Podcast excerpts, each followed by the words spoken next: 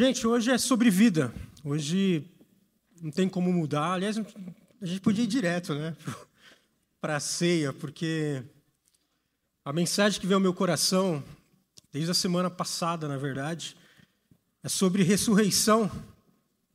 E o André começou, a gente não falou nada, mas o André começou falando sobre ressurreição. O culto inteiro aqui é sobre vida. Então, não tem muito, não vou pregar muito, vou falar algumas coisinhas aqui e a gente já vai para a ceia. Tá bom? Se você puder abrir sua Bíblia no livro de Lucas, último capítulo de Lucas, capítulo 24. O cenário aqui é sobre ressurreição.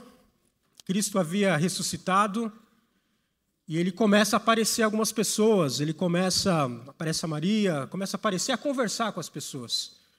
Aparece aos discípulos que estavam a caminho de Emaús, conversa com eles. Eu acho que foi uma conversa longa, né? Porque os registros bíblicos falam que eram cerca de 11 quilômetros de onde eles estavam até Emaús. 11 quilômetros a pé, você faz, não faz menos de duas horas. Né? Você vai andar. Jesus começa a andar com eles. Não sei se fez o, percurso inteiro, mas foi conversa. Se fosse eu, eu ia chegar, ó, quero dormir agora, conversamos muito, estou cansado. Jesus ainda não havia aparecido aos doze. Então, o texto que vai ler é quando Jesus entra na casa onde estão tá os doze discípulos, todo mundo junto. A galera está com medo porque a notícia se espalhou, chegou lá nos soldados de Roma, os sacerdotes, todo mundo, e a galera começou a pensar: cara, tem mão desses caras aí. Os discípulos dele devem ter pego o corpo e estão aprontando. Então eles estavam com medo, eles fecharam a porta. Então, o capítulo 24 de Lucas, versículo. Vamos lá para o versículo 36. Enquanto contavam isso, o próprio Jesus apareceu entre eles e lhe disse: Paz seja com vocês. Eles se assustaram e ficaram amedrontados, pensando que viam um fantasma. Por que estão perturbados? perguntou ele. Porque seu coração está cheio de dúvidas. Vejam as minhas mãos, vejam os meus pés. Sou eu mesmo. Toquem-me e vejam que não sou um fantasma, pois fantasmas não têm carne, não têm ossos, e como vem, eu tenho. Enquanto falava, mostrou-lhe as mãos e os pés, e eles continuaram sem acreditar. Cheios de alegria e espanto, então Jesus perguntou: Vocês têm aqui alguma coisa para comer? E eles lhe deram um pedaço de peixe assado, e ele comeu diante de todos. Amém? Loucura, né? Eu acho que de todos os, os elementos que compõem o Evangelho, que estrutura o Evangelho, que dá robustez para aquilo que o Evangelho conta. O Evangelho conta uma história. Uma história que Começa com o Criador, tem uma criação, tem o pecado, tem a morte. Então você vai vendo a história, e vem a lei, tem graça, tem amor, tem profetas, tem sacerdote. O Evangelho conta toda uma história muito robusta, diga-se de passagem. Não tem nada no mundo, você pode procurar outra religião que conta uma história de redenção como o Evangelho conta. Não tem nada. Toda mente brilhante que teve a oportunidade de ver a estrutura do Evangelho, ainda que não seja uma mente, um coração convertido, porque a conversão é um outro elemento, você pode não conhecer o Evangelho tão profundo e assim mesmo ser uma, uma pessoa convertida, tem um coração totalmente arremessado ao Senhor. Conversão é uma outra coisa, mas toda mente que teve oportunidade de ver a estrutura do Evangelho, as respostas cara da vida que o Evangelho responde. Não consegue olhar para o Evangelho e enxergar e querer acreditar em outra coisa, como o Evangelho conta. A robustez, a engenharia que existe por trás do Evangelho não é deste mundo. Mas de todos os elementos que compõem o Evangelho, A ressurreição é o que eu vou chamar aqui hoje de cereja do bolo. É a cereja do bolo. Cereja do bolo é uma expressão que saiu lá no século, final do século XVIII e começou nas festas de casamento. Quando as mulheres começaram a se vestir totalmente de branco, porque significava pureza e significava também riqueza. E as mulheres, no, casamento, os bolos começaram a ser bolos muito grandes. Embora hoje os confeiteiros fazem uns negócios que você fala, cara, como? Mas no século XVIII, né, final do século XVIII, não tinha toda essa técnica. Então eles faziam bolos com 1,50m, um e meio. Quando aquele negócio entrava, porque cada camada representava o pai, a mãe, os filhos que queriam ter, então você queria ter cinco filhos, o bolo ia ser maior. Então, quando aquele bolo entrava, a galera olhava com desconfiança, falava, vai cair. Não vai aguentar. Mas o trabalho era tão bem feito, foi tão bem estruturado, que o confeiteiro colocava uma cereja em cima. Era um selo de qualidade. Era quase uma ISO 9001. E ele colocava e dizia o seguinte: pode confiar, foi bem feito. Pode confiar porque não vai cair. A estrutura, a engenharia por trás do bolo, ele não é só bonito, ele não é só gostoso, ele não vai derreter, ele não vai despencar. Confia. Cereja do bolo. A ressurreição de Cristo, ela é essa certificação de que toda a história do Evangelho funciona. Todos os elementos que compõem a estrutura do Evangelho funcionam. É por isso que o apóstolo Paulo diz para a gente: se Cristo não ressuscitou, cara, é balela. Vã é a nossa fé. Se Cristo não ressuscitou, toda essa história bonita que o Evangelho conta não funciona. Vã é a nossa fé e nós somos os mais miseráveis, estamos perdidos. Comamos e morramos, porque a gente vai morrer. Porque qual que é a lógica? A lógica é: a morte só entrou no mundo por causa do pecado. O pecado é o aguilhão da morte, é o trilho, é a, é a, é a estrada que a morte caminha. E o Evangelho diz que o Cristo é o Cordeiro de Deus que tira o pecado do mundo. Então, se Cristo o Evangelho chegou aqui nessa terra e tirou o pecado, a morte não tem mais vez. A morte perdeu o seu caminho, perdeu a sua estrada, porque não há mais pecado. Por isso Cristo tem que ressuscitar. Por isso ele diz lá em Coríntios 15: Onde está a morte, a tua vitória? Porque o aguilhão da morte é o pecado, a força do pecado é a lei. Mas graças a Deus pelo nosso Senhor Jesus Cristo, tragada foi a morte, vencido foi o pecado e ele está vivo. Jesus está dizendo, cara, não tem mais morte para a gente morrer. Jesus está validando que quando você estende a mão para orar, como o Dudu fez aqui hoje, funciona. Jesus está dizendo que todos os elementos do Evangelho, que quando você entra na. fecha a porta da sua, do seu quarto, e você dobra os seus joelhos, coisas maravilhosas acontecem. Jesus está validando que a nossa comunhão com Deus, quando você abre a boca para louvar o nome do Senhor, as correntes se quebram. Isso é loucura, é loucura. É loucura, como o André falou, porque quando Cristo ressuscita, ele inaugura um novo tipo de ser humano. E o apóstolo Paulo foi certo quando ele disse: cara, é loucura o evangelho. Cristo não vem em características do mundo dos mortos. Cristo vem na característica do mundo físico dos vivos, em carne e osso. Mais um tipo de X-Men, se é que tu me entende. Porque as dores deste mundo, ele vem num corpo físico, cujas dores deste mundo não podem impactar cujas doenças, o Covid, ele é imune ao Covid, ele é imune a qualquer doença, ele é imune ao câncer. Mais do que isso, isso é o que a espera por você, é isso é o que está ali na frente. Eu não sei se você acredita nisso, mas esse é o nosso corpo que está para acontecer. é um corpo vindo do mundo espiritual. O nosso corpo aqui é o corpo vindo de Adão, originado do homem natural.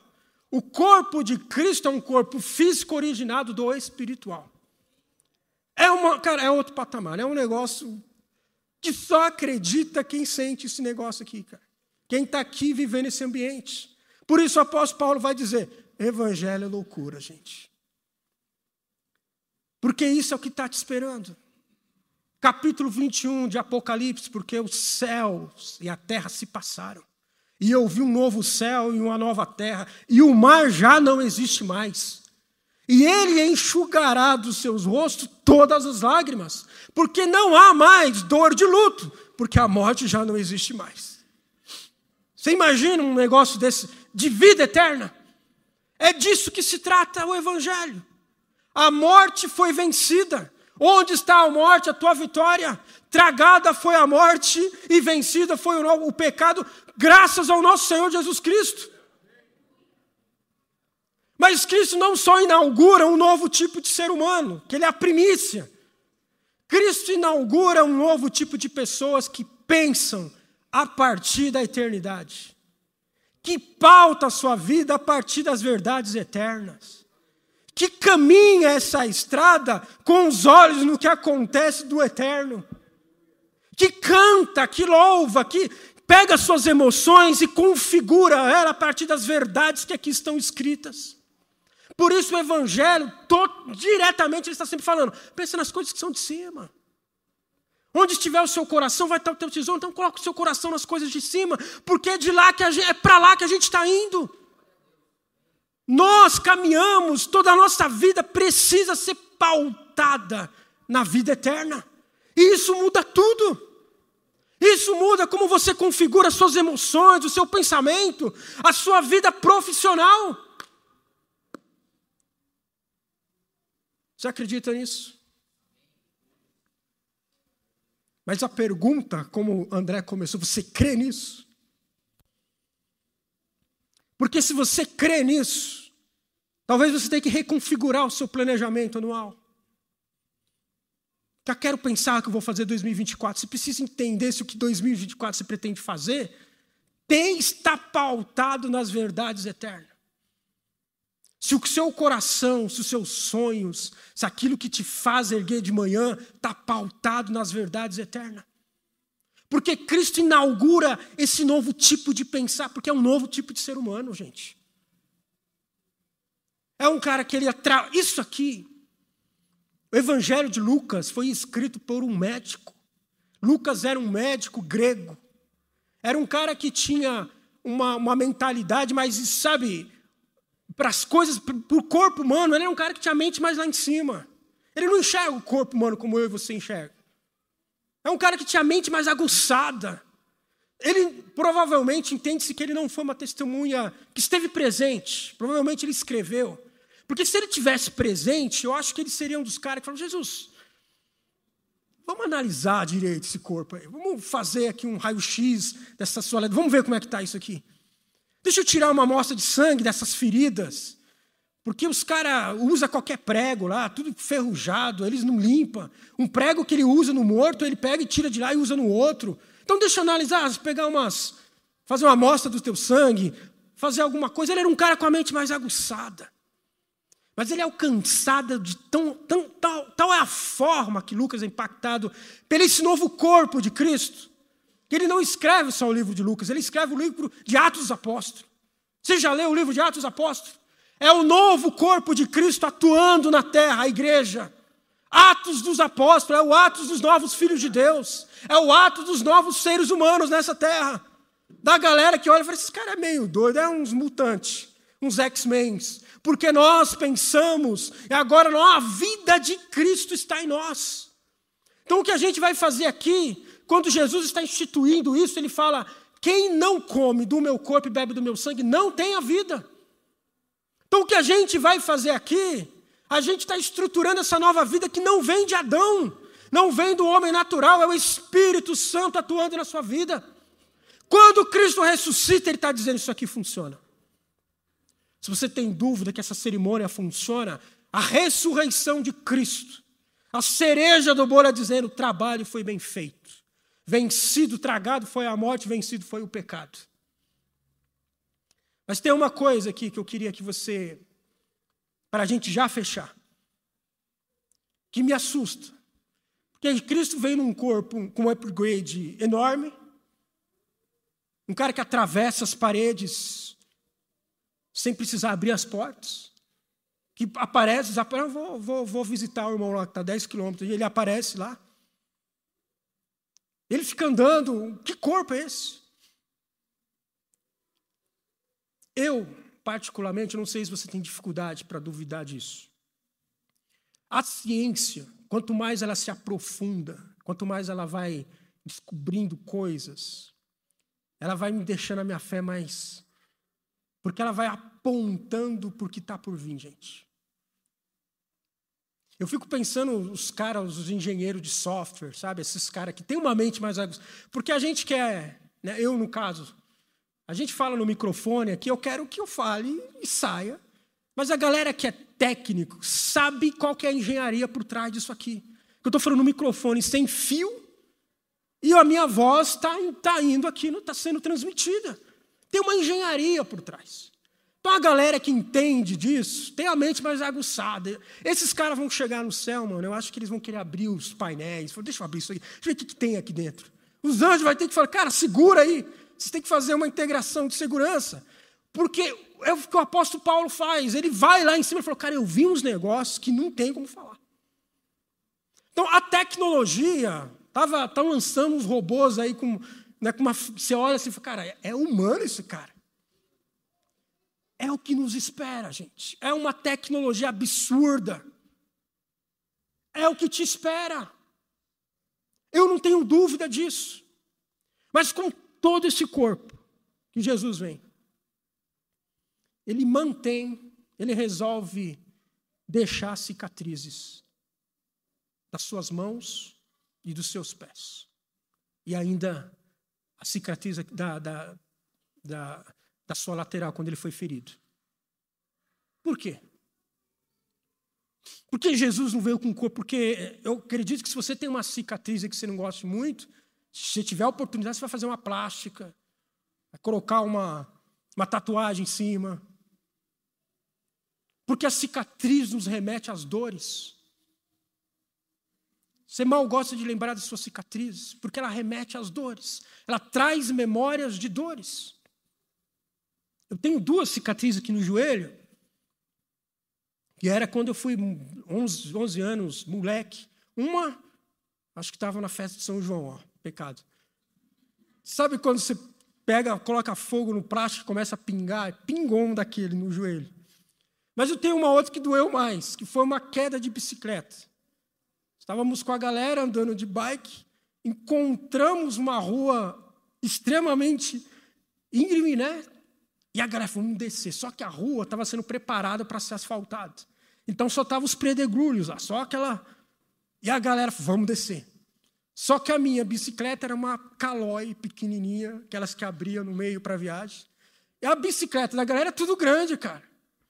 E a galera desceu, desceu. Eu falei, não, não vou ficar aqui não, eu vou também. A bicicleta começou a tomar velocidade, velocidade, o guidãozinho para lá, para cá.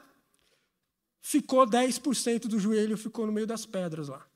Não me esqueço. Eu olho para o negócio, eu lembro a calói, eu lembro da visão, eu lá em cima pequenininho, né? fica maior ainda a pista. As cicatrizes nos lembram de coisas que às vezes a gente queria esquecer.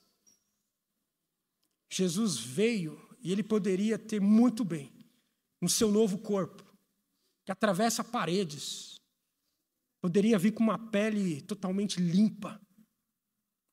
Ele mantém a sua cicatriz para não fazer você esquecer de quem ele é e do que ele fez na sua vida. Para não fazer você esquecer que as cicatrizes que às vezes não está no seu corpo físico, está na sua alma. Ele levou na cruz, ele falou: Eu te dou vida nova. As cicatrizes de Jesus. Ele fala: Cara, coloca, vem aqui. Toque no meu lado. Lucas não fala isso, João, Mateus fala: Toque no meu lado e veja que eu sou o Cristo que sofreu, que padeceu por vocês. Para a gente não esquecer e olhar não para as nossas cicatrizes, mas as cicatrizes de Cristo. Porque as cicatrizes de Cristo que nos dá vida. É a cicatriz de Cristo que ele fala assim: levante-se, tenha esperança, porque eu estou vivo, mas eu mantenho as cicatrizes para você se erguer. Para mim, eu tenho o Espírito Santo que traz consolo. É por isso que a gente canta, porque ele vive. Eu posso crer no amanhã. Porque ele vive, temor não há. Porque eu bem sei. Bem sei que a minha vida está nas mãos do meu Senhor. Porque ele está vivo. E quando ele reparte o pão, ele fala assim: Meu corpo vai ser repartido por vós. Portanto, cada um que come do meu corpo, participa do meu sangue, tem vida em si mesmo. Cristo nos convida, com a sua ressurreição, o seu corpo físico, a olhar para as cicatrizes dele e ver que a partir dela o pecado foi vencido a morte foi tragada. Esse corpo, irmãos, essa é uma mensagem do Evangelho. Se você tiver curiosidade, leia 15, capítulo 15 de 1 Coríntios. Final do capítulo 15. Esse nosso corpo precisa morrer. Esse nosso corpo, o apóstolo Paulo fala que é semente. Ele compara as sementes. A semente não se parece em nada com a fruta. Se você pegar uma semente de laranja, ela não se parece em nada com a fruta. Aliás, se você pegar uma semente de alguma coisa, de uma fruta que você não conhece, você jamais vai descobrir. Pô, essa semente aqui tem cara de. Você não vai saber. Vai chutar. E o apóstolo Paulo fala o seguinte: o seu corpo é semente para um corpo glorioso. Você não tem ideia como vai vir o seu corpo. Ele precisa morrer. Se a semente não for enterrada, não pode nascer um novo corpo. Não se preocupe com o seu corpo, que você vai perder ele. Seu cor, esse corpo é do homem Adão. É a origem do homem do pecado. Então não tem como ele, ele não consegue conceber um software que vem novo para você. Sabe quando o hardware, o hardware não consegue, é, você tem que trocar isso aqui, cara. Tem que trocar a placa-mãe, porque o sistema que a gente quer colocar não dá. Esse corpo aqui é só semente para o novo que está por vir. Então nós vamos abraçar corpos novos, nós teremos corpos novos, nós teremos um corpo que estará imune a qualquer doença. Essa é a nossa esperança. Nós estamos caminhando para a eternidade. É isso. Evangelho é, você não tem, eu, eu perdoo todos os seus pecados. Se você não tem mais pecado, a morte não tem força contra você. Então você vai ressuscitar ou vai ser transformado. Então caminhe nessa direção. Planeje a sua vida nessa direção. Faça os seus planos, trabalhe, construa a sua família nessa direção. É isso que nos direciona. Porque se a gente for, como o apóstolo Paulo disse, se a gente quer Cristo só para essa vida, somos os mais miseráveis. Porque não há o que fazer, o nosso corpo foi danificado. Então, se você quer Cristo para as bênçãos que Deus tem aqui para o nosso corpo físico, nós estamos pensando pequeno, estamos vivendo 20% do Evangelho. Você acredita nisso? Coloque-se de pé, por favor. Quais são as suas dores? Quais são as suas as suas cicatrizes que te machuca e que te faz regressar, te faz ir para trás? O sacrifício de Cristo na cruz do Calvário é para nos dar vida. E quando ele ressuscita, ele fala: Isso aqui funciona. Quando você ora, funciona. A gente tem muito cuidado de falar que a gente veio para o Evangelho e as coisas tudo vai resolver. A gente tem muito cuidado com isso. Mas eu não tenho sombra de dúvida que se você está sem direção na vida, você não sabe muito bem para onde ir, o Evangelho te dá direção. O Evangelho te dá uma estrada para você caminhar. Se você está perdido com a sua família, se não sabe que decisão tomar, o Evangelho te dá uma direção. Quando você ora, funciona. Quando você canta, funciona. Quando você faz o que a gente faz aqui, quando a gente se reúne, funciona. Quando você chama você, sua esposa, seu filhinho, sua filha para orar, são gravetos, como o Marcos falou aqui no nosso culto de, no nosso ensaio. Fogo não começa com tronco. Você não pega, vamos pegar fogo, aí você pega um tronco lá, pega gravetos. Gravetinho aqui, outro gravetinho ali, e você começa a orar. O Espírito Santo desce, o fogo do Espírito Santo desce, traz cura, limpa o pecado, faz com que as nuvens que estão escuras e o caminho que está tão cinzento, ela abre e te dá uma direção. Você já orou hoje? Você já orou pelos seus planos? Você já orou pela sua família? Você já dobrou o joelho e falou: Senhor, entrou no seu quarto e orou? É simples assim. E, de novo, funciona. Eu estou indo, diz Jesus. Estou subindo com esse corpo celestial, mas eu não vou deixar vocês sozinhos. Vou enviar o meu espírito, que vai consolar, que vai, exaltar, que vai exortar, que às vezes vai puxar a orelha. Vocês não estão só, gente. Então, quando vocês entram no seu quarto, nosso Cristo ensinou isso. Entra no seu quarto, fecha a porta, e o Pai que te vê em secreto vai ouvir as suas orações, vai te responder. Que o nosso Cristo está vivo. É sobre vida aqui. Como o culto todo é sobre vida. Que a vida seja, sabe, ande nos quartos, na sala da sua casa, no banheiro, que aonde você vá, você fala, Senhor, vem aqui nesse quarto, coloca um anjo aqui. Repreenda todo o mal, todo o laço do inimigo que quer trazer morte. Mas o nosso Cristo está vivo. Ele vive e a gente pode ter esperança, porque a nossa vida está na mão dele. Ele vive por nossa vida, ele deu, ele se doou, ele se entregou. Eu vim para que tenham vida e tenham vida com abundância. Então, que a gente viva com esse pensamento, que a gente mude a nossa forma de se erguer durante a manhã. Como o, o, o Dudu cantou aqui, cara, levante as suas mãos, ela é ferramenta. Colocarão as mãos sobre o enfermo e eles serão curados. Evangelho. Está bem feito, Jesus ressuscitou, significa que funciona. Significa que se você colocar as mãos, o mal vai ter que sair, porque é no nome de Cristo. A morte o temeu, a morte falou: não tem como segurar esse cara. Não tem mal aqui que Cristo não pode colocar debaixo dos seus pés. É a vida. Eu não sei se a gente entrega a vida a Deus mais de uma vez, mas talvez você tenha que entregar de novo. Talvez na boa você tenha que falar: Senhor, eu te entrego novamente minha vida. Eu te entrego novamente tudo que eu sou. Talvez você precisa fazer essa oração. Faça aí.